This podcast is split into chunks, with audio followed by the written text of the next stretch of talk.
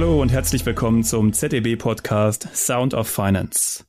Lernen zu lernen ist unser heutiges Thema und das ist insbesondere für Beratungsunternehmen wie ZDB von zentraler Bedeutung.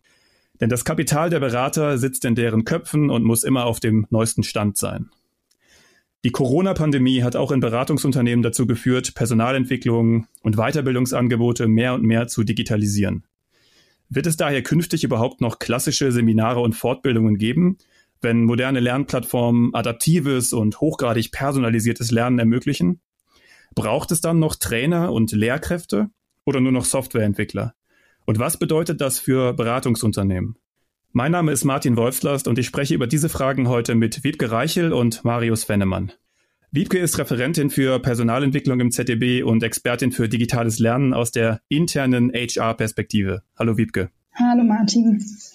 Und Marius ist Co-Founder von Educated, einer digitalen Lernplattform mit personalisierten Lernpfaden und hat somit eine eher externe Perspektive auf Weiterbildung in Unternehmen. Hallo Marius. Hi Martin. Wiebke, du verantwortest den Bereich Weiterbildung beim ZEB.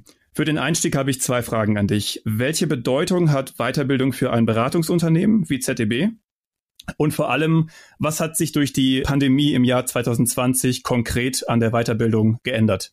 Ja, danke Martin für die Frage oder für die Fragen es sind ja äh, zwei nicht ganz einfach zu beantwortende Fragen und ähm, so der erste Teil, du hast es schon angekündigt oder in deinem Intro gesagt, für Beratungsunternehmen wie ZDB ist die Weiterentwicklung von äh, Mitarbeiterinnen und Mitarbeitern ein ganz zentraler Aspekt, weil wir natürlich den Anspruch an uns haben, unseren Kunden die bestmögliche Lösung für ihre Probleme zu bieten. Und gleichzeitig müssen wir uns stetig auch über neue Anforderungen und Entwicklungen des Marktes und Trends weiterbilden. Also wir müssen quasi immer vor der Welle schon schwimmen und Trends erkennen. Und ähm, unsere Beraterinnen und Berater müssen sehr schnell in der Lage sein, auch eine fundierte Meinung und Wissen aufzubauen. Und ja, so in der Personalentwicklung ähm, oder in der Weiterbildung orientieren wir uns daher mal an der 70-20-10-Regel.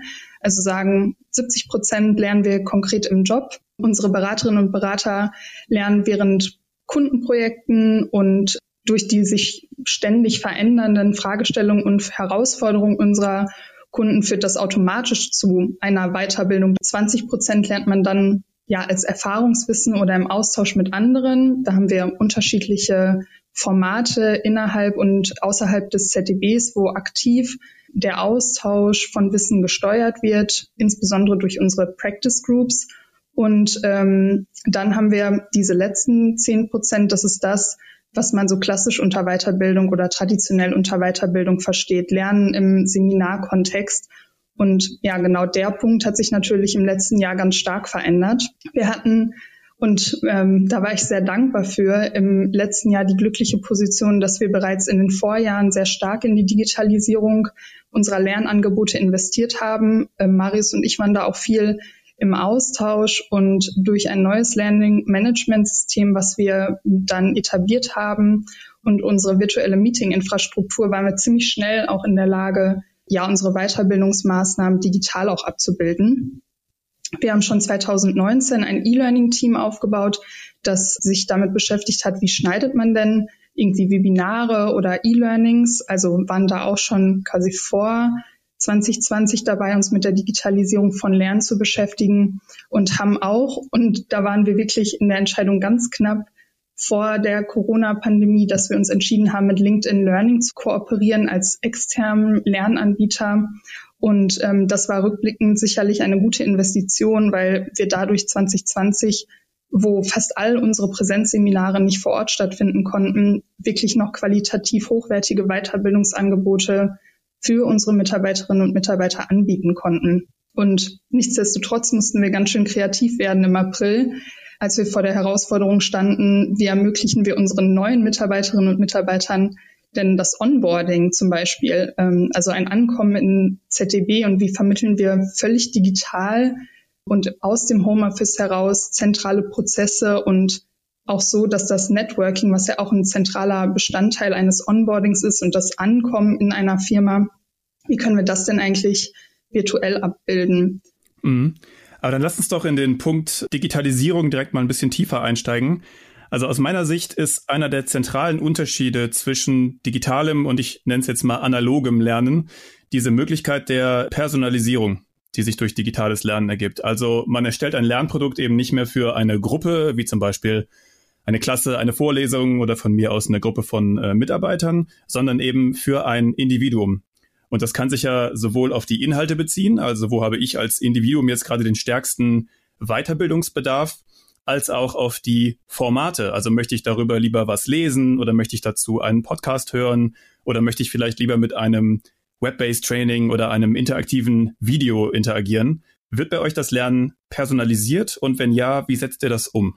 Mhm. Ja, also wir haben natürlich erstmal so als Orientierungspunkt, ich glaube, das ist klassisch in der Personalentwicklung, Lernpfade oder verschiedene Lernangebote für Funktionsstufen. Ich glaube, da kann man noch nicht von Personalisierung sprechen. Aber wir versuchen schon über beispielsweise digitale Lernangebote wie unsere ZDB internen E-Learnings oder auch über das LinkedIn Learning Angebot, wo jeder Berater und jede Beraterin einfach frei auf das externe Angebot zugreifen können, personalisierte Lernmöglichkeiten zu bieten. Das heißt, wir stellen den Mitarbeiterinnen und Mitarbeitern frei, sich auszusuchen, zu welchen Themen sie sich weiterbilden können und äh, auch wollen. Wir haben da das große Glück, muss ich sagen, dass unsere Kolleginnen und Kollegen sowieso sehr lernmotiviert sind und da sehr aus Eigeninitiative heraus auch mit Weiterbildungsangeboten an uns herantreten und das aktiv auch nachfragen. Und dem Bedarf können wir da irgendwie ähm, nachkommen, indem wir solche Angebote schaffen. Aber personalisierte Lernpfade, wie es beispielsweise Educated anbietet ähm, oder auch andere Anbieter anbietet, so dass man vorher eine Leistungsabfrage hat, wo stehe ich denn gerade und das aufeinander aufbaut, haben wir in dem Sinne noch nicht, wäre natürlich eine schöne Ausbaustufe in der Zukunft. Ja, sehr schöne Überleitung. Marius, wie ist das äh, bei euch mit der Personalisierung? Wie setzt ihr das um? Ja, sehr, sehr gute Frage. Wie gerade äh, quasi schon angeklungen ist, ist äh, Personalisierung ein Thema, was bei uns natürlich äh, inhärent irgendwie im Produkt äh, integriert ist, ähm, eigentlich unser großes Markenzeichen zum Stück weit ist. Und ähm, Personalisierung ist jetzt, ich sag mal, trotzdem ein sehr, sehr großer ja, Bereich, beziehungsweise man kann sehr viele verschiedene Dinge in diesem Lernprozess eigentlich personalisieren.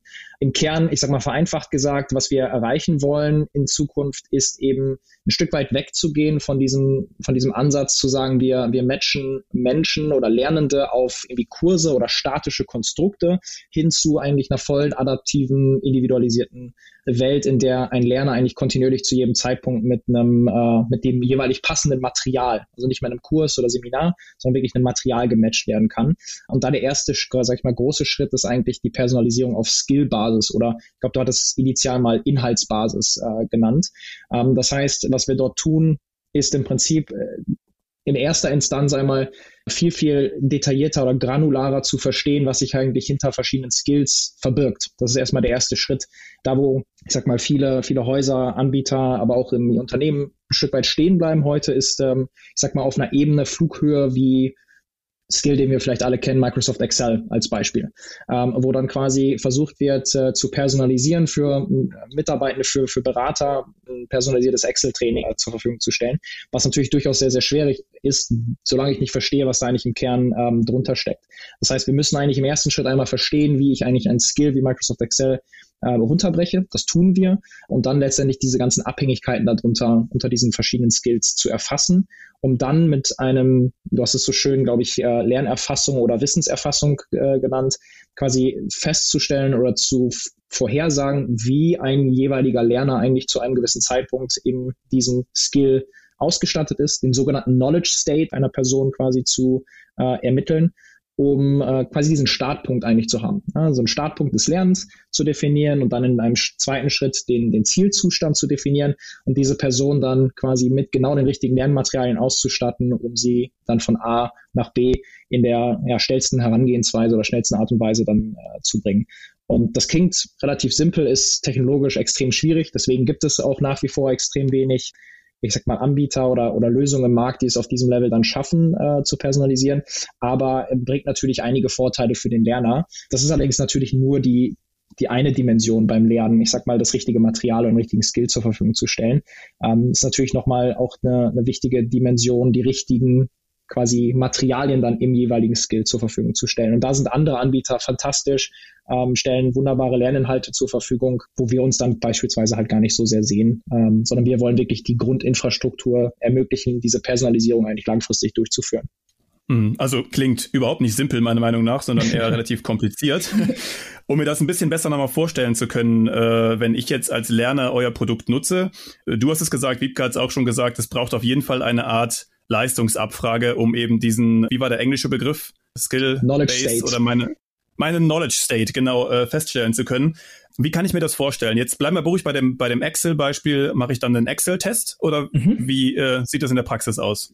Ja, Bevor wir in den tatsächlichen Praxispart übergehen, äh, vielleicht einmal zur, zur grundlegenden Einordnung, warum das so relevant ist und wie man eigentlich da herangehen muss. Also mal angenommen, wir hätten jetzt Microsoft Excel und würden das runterbrechen ne, in quasi, was ich, 200 verschiedene atomare Grundskills. Da sind dann so Sachen drin wie, kann ich eigentlich die Summenformel oder kann ich Index-Match-Funktion oder ähnliches.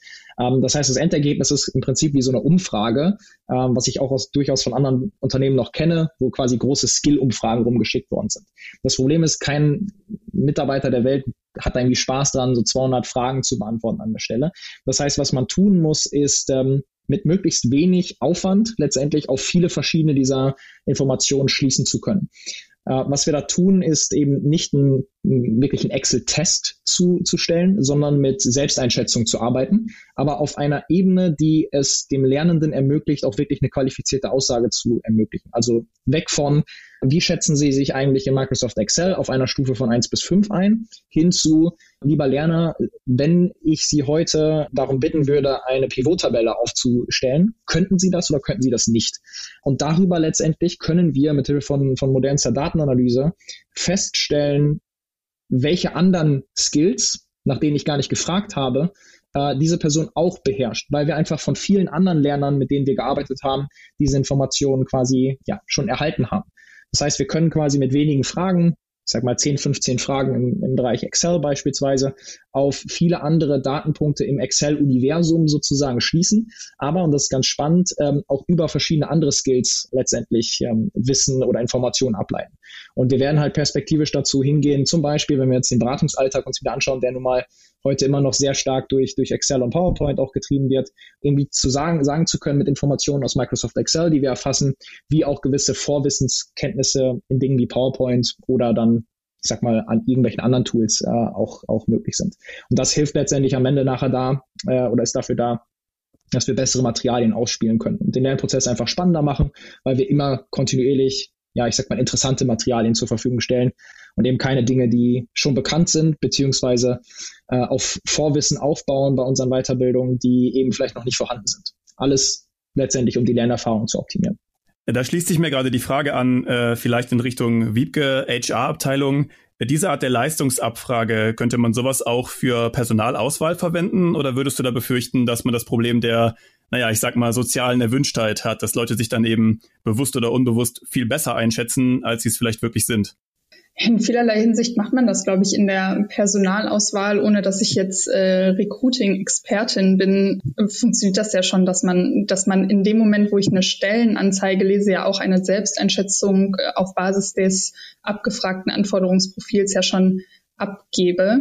Ähm, ich glaube, viel spannender ist so der Punkt hinterher, wie kann ich es denn schaffen? Und das ist das, was wir als Personalentwicklung dann eher machen ähm, und der Gedanke kam mir gerade bei dem, äh, was Marius vorgestellt hat, wenn ich bestimmte Skills erfasse und die granular in bestimmte Teile runterbreche, wie bin ich denn dann in der Lage, also es basiert ja alles auf dem Wissen, was ich mir schon angeeignet habe oder Vorwissen, was passiert ist.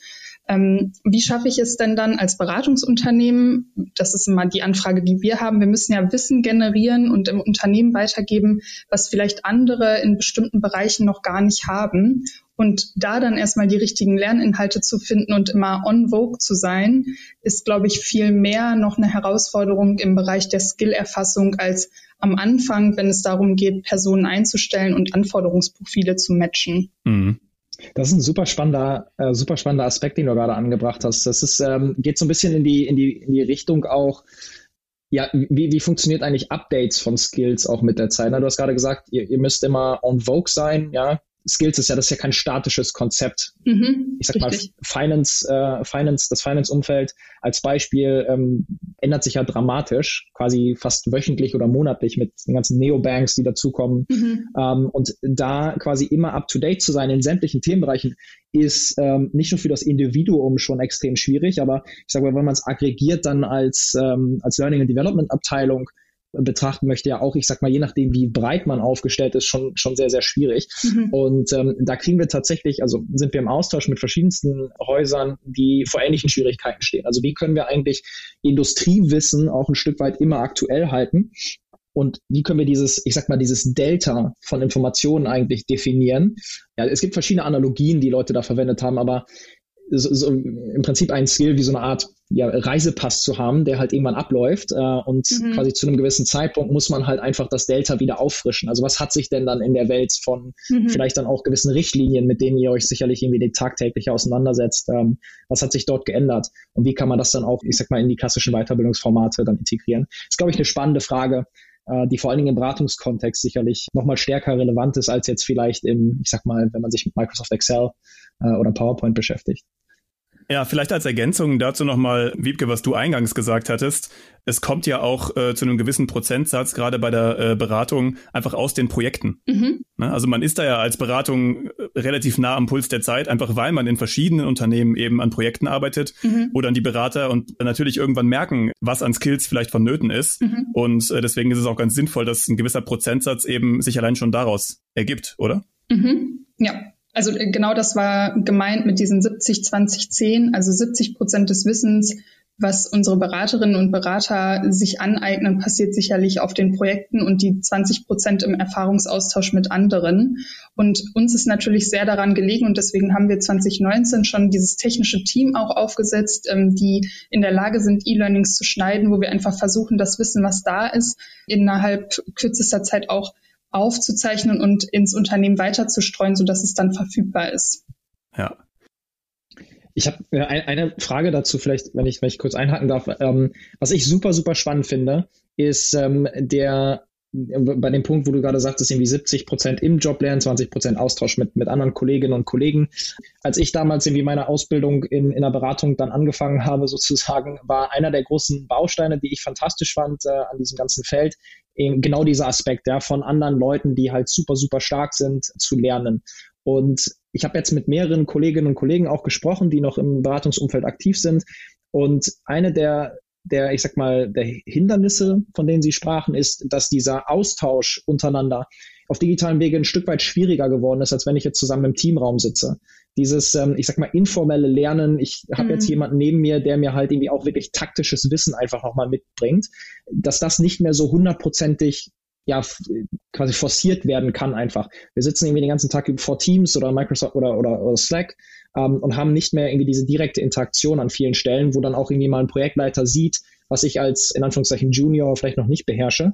Wie geht ihr damit um? Also schafft ihr expliziten Austausch auch in den Teams? Ähm, wird quasi verstärkt im Training darauf geachtet, auch dieses taktische Wissen nochmal mitzugeben? Mhm. Oder ist das etwas, was einfach, ja, wo man dann einfach den auf den Berater oder die Beraterin setzt, sich diese Sachen dann auch selbstständig äh, anzueignen? Mhm. Das ist eine gute Frage. Ich kann jetzt nicht für die Beratungskollegen und Kolleginnen sprechen, die in Projektsituationen, wie da der Wissensaustausch funktioniert. Aber was wir im letzten Jahr gemacht haben, das, ähm, und das habe ich vorhin ähm, einmal kurz angerissen, wir haben ja thematische Häfen, unsere Practice Groups. Und ähm, wir versuchen immer wieder im Austausch auch, äh, und das haben wir letztes Jahr mit einer Practice Group, glaube ich, sehr, sehr gut schon mal aufgebaut, dass wir versucht haben, Lernpfade für verschiedene Anwendungsfelder ähm, zu etablieren. Also dass man quasi so ein Grundwissen für einen bestimmten thematischen Bereich bereitstellt, der erstmal für den Austausch in dieser Practice Group gedacht ist oder den Wissenszuwachs in dieser Practice Group äh, gedacht ist, aber auch für alle anderen Mitarbeiterinnen und Mitarbeiter offen ist. Und über den Austausch und ja verschiedene Austauschformate, die wir auch etabliert haben, virtuell wird dann das Wissen ins Unternehmen getragen oder wird weitergegeben, dass es diese Lernpfade dann gibt. Und ich glaube, das ist ein ganz guter Ansatzpunkt zu versuchen, das Wissen, was, was da ist, nochmal zu formalisieren oder ein bisschen anzuleiten, dass man eine Sammlung von, von Wissen hat für verschiedene Wissensausbaustufen und dass die Bereiche da aber stärker in die Verantwortung genommen werden. Im, im Learning and Development Bereich spricht man da immer von Subject Matter Experts und die sind dafür verantwortlich, dass quasi das Wissen dann äh, weitergegeben wird. Mhm. Das informelle Wissen in Richtung Hacks, wie kann ich im Projektalltag mich vielleicht besser organisieren oder mir schaut mal mein Projektleiter, meine Projektleiterin über die Schulter und sagt, hey, wie machst du denn das? Ich kann den Tipp zeigen, wie man das vielleicht noch mal schneller machen kann. Da bin ich überfragt, wie, wie man das vielleicht besser darstellen kann. Aber ich glaube, die letzten zwölf Monate haben schon bei dem einen oder anderen dafür gesorgt, dass man einfach den Austausch virtuell so sicherstellen kann, dass auch kein Wissen zumindest verloren geht. Ja, es klingt auf jeden Fall schon mal nach, nach sehr, sehr guten Interventionen, die dem entgegenwirken. Vielen Dank. Okay, ein weiterer Trend, über den ich gerne mit euch sprechen möchte, sind sogenannte Learning Nuggets. Äh, dahinter steckt die Idee, dass es effektiver ist, zum Beispiel mehrmals am Tag nur zehn Minuten zu lernen, als fünf oder sieben Stunden am Stück. Beispielsweise in einer klassischen Fortbildung. Und zudem kann man so auch die Zeiten natürlich freier wählen, zu denen man aufnahmefähig ist, weil die Fortbildung findet dann eben um 8 Uhr morgens statt und äh, vielleicht wäre aber auch jemand um 22.15 Uhr noch aufnahmefähig und der kann sich dann eben in seine Lernplattform einloggen und dann nochmal 10 Minuten ein Video oder irgendwas durcharbeiten. Frage an euch, könnt ihr diesen Effekt tatsächlich beobachten? Also lernen Menschen effektiver in Häppchen? Also ich kann vielleicht aus, aus meiner Sicht irgendwie ein paar Gedanken dazu liefern. Ähm, es ist natürlich absolut richtig, dass sich in dem Markt in den letzten Jahren sehr, sehr stark dieses Wort äh, Learning Nuggets irgendwie gehalten hat. Ich würde ein Stück weit absehen von der, oder was heißt von der, von der, von der Grundlage, dass das effektiver ist per se. Mhm. Ähm, ich glaube, es geht so ein bisschen auch auf den Personalisierungsgedanken irgendwie zurück. Ich glaube, dass halt nicht jede Form von Skill auf die gleiche Art und Weise vermittelt werden kann. Ich glaube, dass es einige Dinge gibt, die ähm, besser in kürzeren Sequenzen zu lernen sind als andere Themen, die vielleicht auch inhaltlich deutlich komplexer sind. Ich glaube aber, der spannende Punkt, wo, wo Learning Nuggets irgendwie ein Stück weit herkommen, ist eher gar nicht mal eine effektivitätsgerichtete Sache im Sinne von, verstehe ich das wirklich besser, sondern wie kann ich eigentlich Retention oder Activity eigentlich erhöhen bei Lernenden. Ein großes Problem ist halt, äh, wenn ich zwei Stunden Materialien habe, das irgendwie in den Arbeitsalltag ein Stück weit zu integrieren. Und je kürzer diese Materialien sind, desto flexibler bin ich eigentlich am, am Ende des Tages. Äh, trotzdem gibt es einfach Themen, die sich in zehn Minuten Nuggets meiner Meinung nach zumindest nicht vernünftig erarbeiten lassen. Also gerade wenn ich jetzt bei uns mit Klienten arbeite, ähm, wo es dann später darum geht, irgendwie komplexe Datenskills sich anzueignen.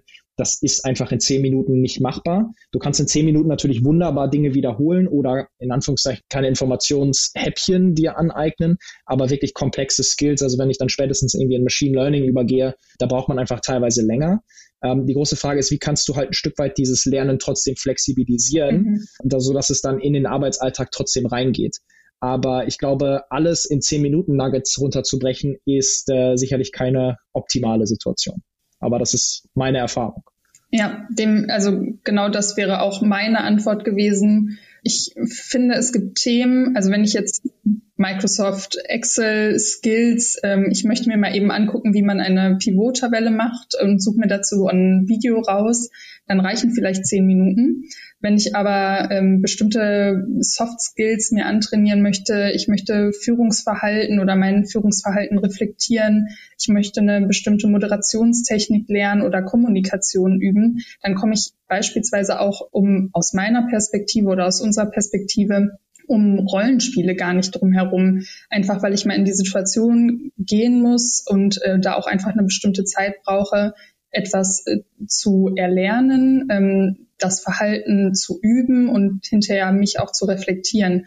Und das macht keinen Sinn, wenn ich da dann nur zehn Minuten drauf verwende und wieder aus dieser Situation rausgehe.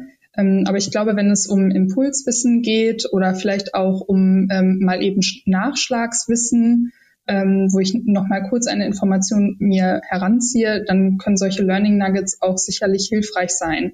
Ich glaube, das ist immer sehr bedarfsgetrieben und vielleicht auch abhängig davon, wie viel Zeit habe ich jetzt gerade oder ja, wie tiefgreifend muss mein Wissen sein. Ja. Äh, wir machen es vielleicht als Beispiel mit unseren internen E-Learnings so, wo es häufig um die reine fachliche Wissensvermittlung geht, dass wir versuchen, diese E-Learnings, die wir haben, die auch häufig sehr inhaltsschwer sind, in kleinere Einheiten und Kapitel zu unterteilen, so dass man sagen kann, okay, ich höre mir zehn Minuten ein E-Learning an oder schaue mir das an, mach kurz eine Pause, ähm, mach vielleicht noch einen Test oder lese mir noch was dazu durch und mach dann nach einer Stunde nochmal weiter.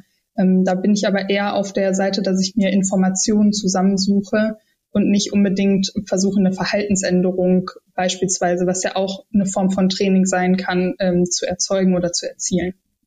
Es ist super spannend, dass du das, äh, dass du das gerade gesagt hast. Ähm, also dieses Konzept mit den Kapiteln findet sich natürlich auch ein Stück weit bei uns äh, irgendwo wieder. Also wir sind natürlich sehr, sehr stark fokussiert auf Materialien. Unsere Materialien sind durchaus irgendwie auch deutlich kürzer aber wir kombinieren dann auch sehr, sehr gerne quasi verschiedenste Materialien, so ähnlich wie du es auch gerade gesagt hast, also Materialien mit Assessments oder Quizzes danach, ähm, dass du dann eine längere sogenannte Learning Session, wie es bei uns dann heißt, ähm, mhm. quasi aufsetzt. Wohl wissend aber, dass es halt gewisse Skills gibt, für die man eine etwas längere Session braucht als jetzt nur eine Viertelstunde. Aber insofern hast du Flexibilisierung, genauso wie du es gerade gesagt hast. Du kannst dir halt zwei Stunden mal blocken an einem Donnerstag, wo du dich mit einem Thema auseinandersetzt. Das heißt aber nicht zwangsweise, dass du dir ein zweistündiges Video dazu anschaust, weil fairerweise wird man dann halt äh, irgendwann auch äh, den Anschluss verlieren, beziehungsweise das Interesse, wie es in jeder Vorlesung auch der Fall ist. Ähm, ich glaube, ein wichtiger Aspekt, den wir noch so ein Stück weit außen vor gelassen haben bei der, bei der Diskussion, ist natürlich auch die Tatsache, dass es, also rein akademisch auch, auch nachgewiesen ist, dass halt eine gewisse Wiederholung auch zielführend ist. Mhm. Und ich glaube, gerade bei den klassischen Seminaren ist das etwas, was durchaus äh, vernachlässigt wird. Ich äh, erinnere mich da immer sehr gut an, an einen Klienten, mit dem ich mal gearbeitet habe, der immer davon sprach, äh, die in ein Seminar, also quasi wenn man sonst zum Seminar gefahren ist, was irgendwo in einem schönen Hotel war und man quasi eigentlich die Hälfte des Wissens im, in dem quasi äh, in dem Moment, wo man mit dem Fahrstuhl wieder unten angekommen ist, äh, schon wieder vergessen hat äh, und leider dann dementsprechend viel aus dem Seminar nicht hängen geblieben ist, sodass man dann im Nachhinein auch auf Nuggets wieder zurückgreifen kann, um halt das Wissen aus dem Seminar dann wieder äh, auch zu vertiefen beziehungsweise zu wiederholen. Aber am Ende kommt es auf die Mischung an, mhm. angepasst auf den jeweiligen Lerninhalt mhm. Äh, und auch auf den jeweiligen Kontext des Lerners. Am Ende ist es wieder auch eine Frage der Personalisierung. Mhm. Ich äh, bleibe mal bei dem Beispiel mit den Seminaren, um aber auf ein ganz anderes Thema überzulenken, auf das ich, äh, über das ich auch gerne mal diskutieren würde. Und zwar gibt es bei der Umstellung auf digitales Lernen sowas wie demografische Probleme, zum Beispiel starke Unterschiede zwischen Generationen. Also angenommen, ich arbeite jetzt als Trainer und halte solche Seminare und mache da seit 30 Jahren im Prinzip immer dasselbe. Jetzt kommt plötzlich jemand um die Ecke und sagt, du musst das digitalisieren, du musst das in seine Grundbestandteile aufsplitten, du musst es in verschiedenen Formaten anbieten und in unsere Plattform einbinden. Da könnte ich mir vorstellen, dass ich davon vielleicht initial nicht so begeistert wäre. Oder auch als jemand, der vielleicht seit Jahren an solchen Seminaren teilnimmt und der es eben gewohnt ist, so zu lernen und dazu networken und, und dann kommt jemand und sagt, ja, du musst jetzt dieses Assessment machen und du musst hier äh, dich in die Plattform einloggen und in zehn Minuten Nuggets dich damit beschäftigen. Auch da könnte ich es mir vorstellen. Also man hat das ja nicht überall mit äh, hochmotivierten Beratern zu tun. Ich könnte mir vorstellen, dass vielleicht viele Menschen nicht unbedingt automatisch davon begeistert sind, nur weil es neu und äh, modern ist. Wie ist da eure Erfahrung oder auch von mir aus eure Meinung dazu? Ja, also ich kann das gerne mal aufnehmen. Absolut richtig. Also, und das sollte, glaube ich, für jeglichen Themenbereich gelten. Nur weil etwas neu oder modern ist, äh, sollte man es nicht direkt planlos äh, adaptieren und das als, als okay heißen ich glaube, am Ende des Tages kommt es halt darauf an, sich zu vergegenwärtigen, warum man das Ganze eigentlich tut. Am Ende des Tages ist es ja nicht eine, eine, eine akademische Übung, weil wir es jetzt besonders toll finden, äh, Dinge zu personalisieren, runterzubrechen und äh, dann quasi personalisiert auszuspielen, sondern am Ende soll es ja dem Lerner oder dem Lernenden einen Vorteil bieten.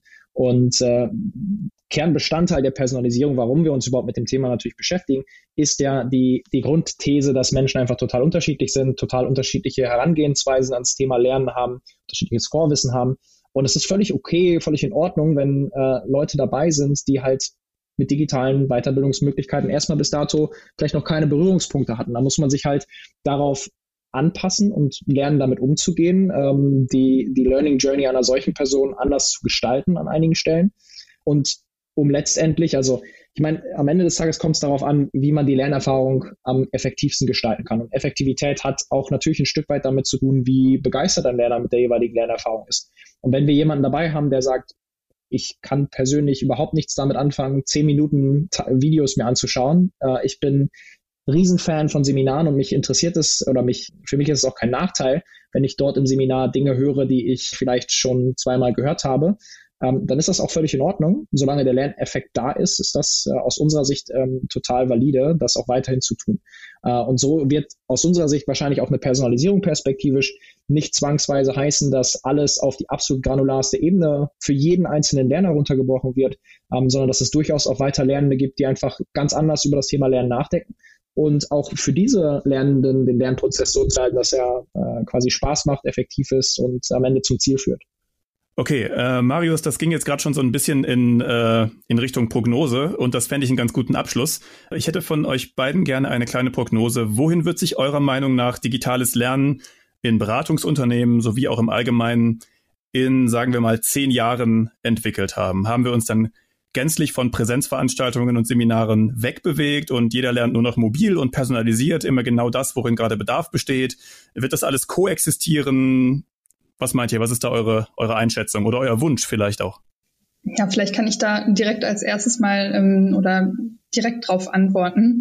Ich glaube, wir werden ohne Präsenzveranstaltungen nicht auskommen. Und das finde ich auch eine super schöne Vorstellung, weil jetzt gerade nach diesem Jahr ähm, kann ich mir gerade eigentlich nichts Positiveres vorstellen, als ja vielleicht ein Moderationsseminar oder Kommunikationsseminar mit meinen Kollegen und Kolleginnen ähm, zu machen, äh, zu lernen, sich auszutauschen, zu netzwerken und nochmal äh, in soziale Kontakte zu kommen. Also da ist ja in solchen Präsenzveranstaltungen und Seminaren ja noch mehr hinterlegt als reines Faktenwissen. Und ich glaube, wir brauchen ähm, ja eine Koexistenz von digitalen und Präsenzformaten. Idealerweise das, was wir vorhin schon so ein bisschen an, haben anklingen lassen Richtung Blended Learning Formaten, also verschiedene ähm, Typen von, von Formaten, ob es jetzt ein E-Learning ist, eine Präsenzveranstaltung, die miteinander verzahnen und äh, auf verschiedene Bedürfnisse einfach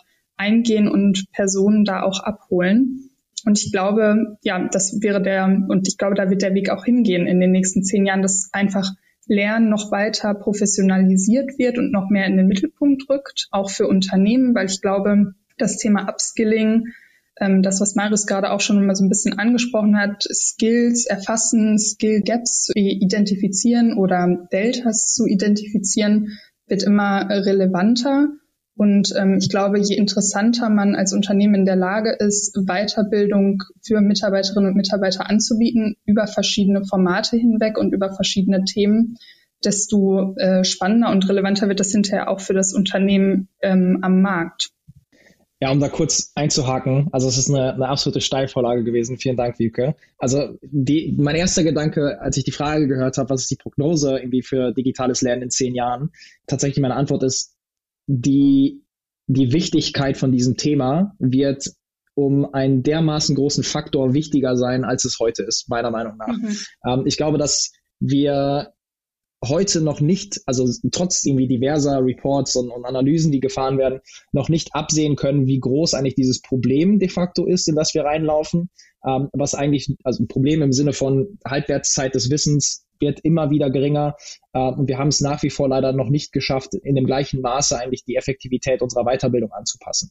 Und ähm, der, der notwendige Punkt, in dem das endet, ist halt einfach die Tatsache, dass wir diese Skill Gaps, von denen du sprachst, die wir heute schon sehen, einfach noch zu einem viel, viel größeren Ausmaß haben werden. Und vor dem Hintergrund, glaube ich, wird sehr, sehr viel passieren in den nächsten zehn Jahren. Natürlich auf der Experience-Seite. Ähm, wir werden neue Lernformate haben. Wir werden digitale Lernformate auch ein Stück weit neu erfinden, sicherlich. Mhm. Es wird alles sehr viel datengetriebener, ähm, effektiv und effizienzgetriebener werden, meiner Meinung nach. Allen voran auf einer, auf einer Unternehmensbasis. Aber, glaube ich, wird digitales Lernen ich sag mal, ein strategisches Werkzeug werden. Es ist ein Stück weit strategisches Werkzeug für viele Organisationen heute, aber noch bei weitem nicht auf dem, in dem Maße, was es eigentlich sein sollte. Äh, gegeben, wie groß der Hebel ist, den wir haben können, indem wir halt unsere Mitarbeitenden ähm, besonders gut ausbilden können.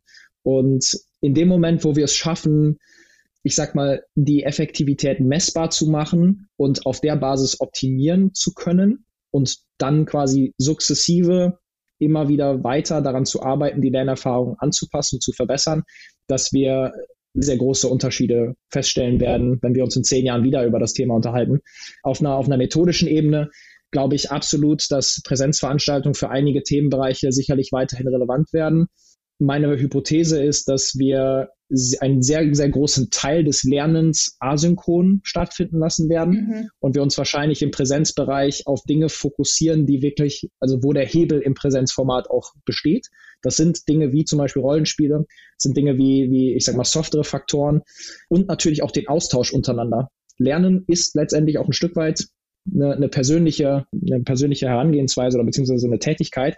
Und ich hoffe inständig, dass das auch nicht komplett ja, herausgenommen wird aus dem Prozess, dass wir irgendwann nur noch mit, äh, mit Bots äh, irgendwie interagieren, sondern dass wir halt schon noch auch die Person, persönliche äh, Interaktion mit unseren Kolleginnen und Kollegen dabei haben. Da gehe ich fest von aus.